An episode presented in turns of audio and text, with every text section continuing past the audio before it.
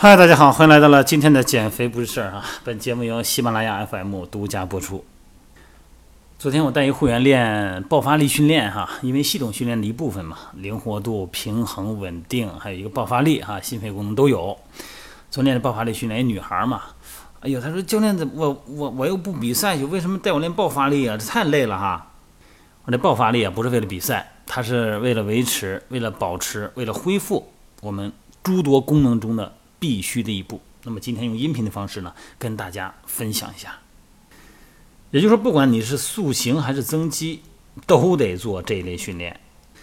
那什么叫爆发力？这爆发力就是单位时间之内你所做的功啊，这个力量啊，就跟那个火药爆炸似的哈，爆发力嘛，喷出去了，哎，就这一瞬间释放出巨大的能量。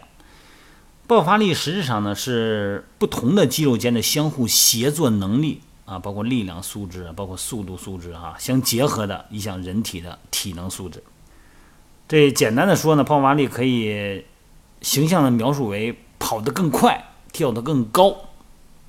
你看这个运动项目里边，哈，爆发力在运动场上是非常重要的运动元素，哈。你看这个篮球、足球、橄榄球，哈，包括举重运动员，那都得有巨大的爆发力。其实不光运动员，作为普通的健身爱好者，一样需要爆发力。咱们通常健身房里边练这个力量训练、抗阻力哈，都是用慢速来练肌肉啊，离心收缩、离心控制、离心减速啊。长时间这样的话呢，神经系统呢就会变得更善于调动局部肌肉，那么协调全身发展的能力呢就会变差，很快呢就会出现运动的瓶颈期。那么力量肌肉啊都没办法长了哈，也没办法把肌肉的力量体现在其他的运动中。对于想增肌的这些朋友们来说呢，爆发力呢，这个是激活啊高门槛的运动单位的训练中募集更多的肌肉，意味着呢，你可以举得更重啊，获得更多的肌肉量和参与募集数量，突破瓶颈期嘛，这是一个必要手段。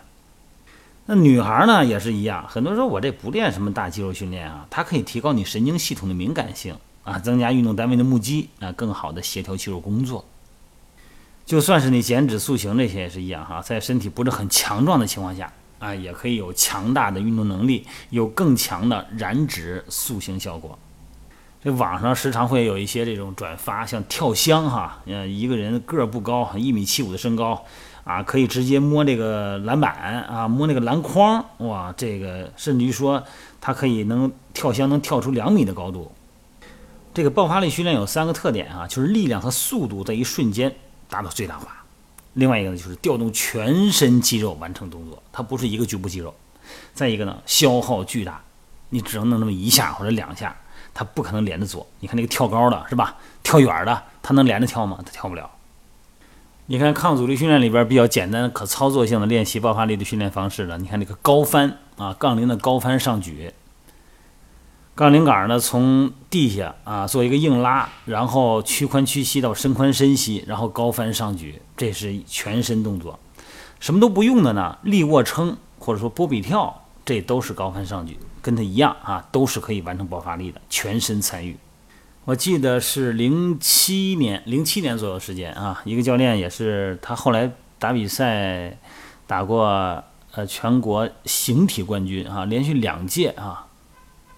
他常年训练呢，也是肌肉训练嘛。那后来就觉得这个力量线条上不去了啊，而整关键感觉自己很乏啊，就感觉这个对训练没有什么新意嘛，就没有什么新鲜感啊，会有一种消极状态，所谓的瓶颈期了。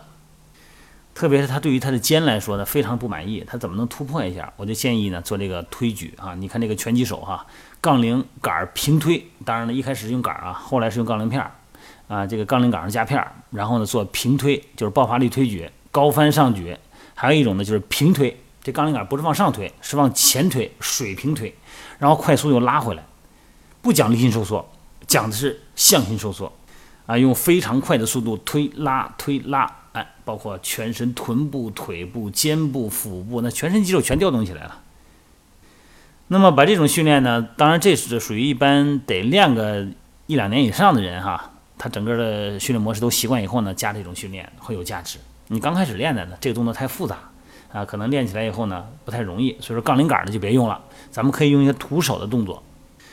其实你看现在健身房里边广泛的使用跳箱这个健身道具哈，如果要是膝关节、踝关节没有问题的情况下啊，有一定的柔韧性，有一定的稳定性以后，尝试着做跳箱训练的组合是很有价值啊。当然了，个具体情况还得具体分析，每个人情况不一样啊，每个人的训练阶段还有身体的适应能力不一样，包括营养水平啊、睡眠质量都不一样。爆发力训练呢，它要求的更专注。如果你头天晚上没睡好觉啊，现在血糖低，你就别尝试爆发力训练了，那个呢就不太安全哈。好了，就聊到这儿啊。训练是多样化的，咱们千万别玩一种啊，多样化使用，但是前提是安全的。